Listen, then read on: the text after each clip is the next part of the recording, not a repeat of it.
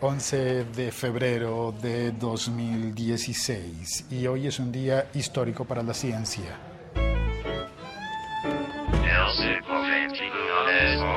Porque hoy se estaría confirmando la existencia de las ondas gravitacionales, confirmadas a partir de movimientos energéticos desde dos agujeros negros.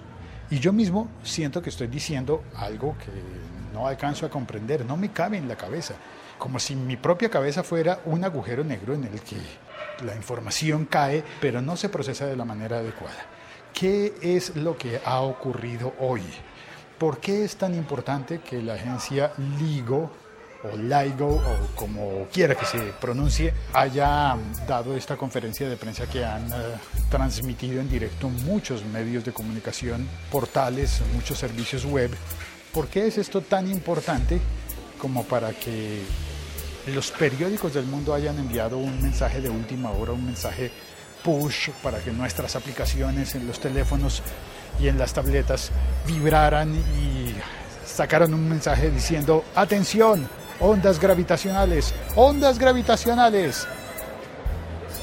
Lo vi en una declaración, por ejemplo, del señor Barceló, que me parece que trabaja en el CERN, debe ser en Suiza, supongo, y que dijo que es como si pasáramos de estar ciegos a ver, a ver el universo.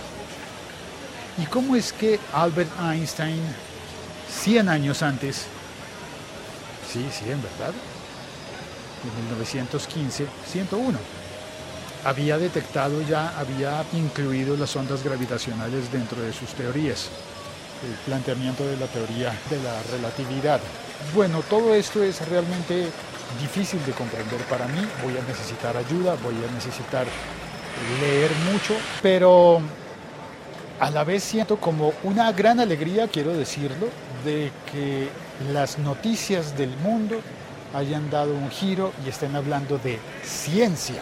Sí, porque hoy la gran noticia del planeta no es una guerra, no es un bombardeo, no es un atentado terrorista, no es el precio del petróleo.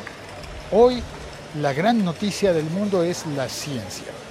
Y creo que nos va a poner a todos a estudiar. Y de alguna manera el leer los informes nos tiene que abrir la cabeza necesariamente y permitirnos comprender y estar mucho más cerca del mundo de los geeks y nerds de los que en los 80 la gente se burlaba y hacían películas diciendo que eran ridículos y ahora estamos, digamos que el, para el grueso de la población decir Caltech sería como, ¿qué? ¿De qué me estás hablando?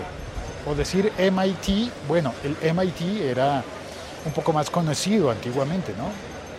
Pero el Caltech no era tan famoso fuera de los Estados Unidos y fuera de la comunidad científica.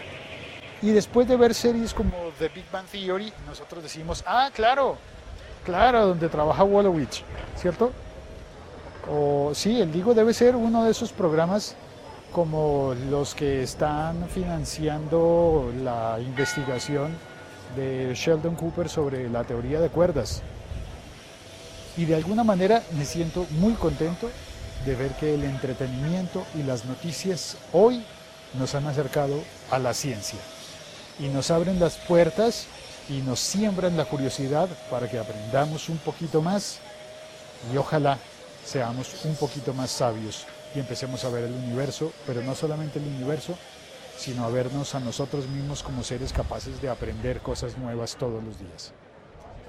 Un abrazo, sé que no expliqué nada realmente iluminador sobre las ondas gravitacionales, pero pues no soy la persona indicada. Pero sí te invito a que leas, por ejemplo, el artículo de Gizmodo. Hay un artículo grande y extenso en Gizmodo. Voy a poner en, eh, en la descripción de este episodio el vínculo. Lo comentamos Muchísimas gracias por oír este episodio podcast. Soy Félix, estoy en Bogotá, Colombia. Puedes escribirme por Twitter, arroba locutorco. Estás escuchando un podcast de laliga.fm.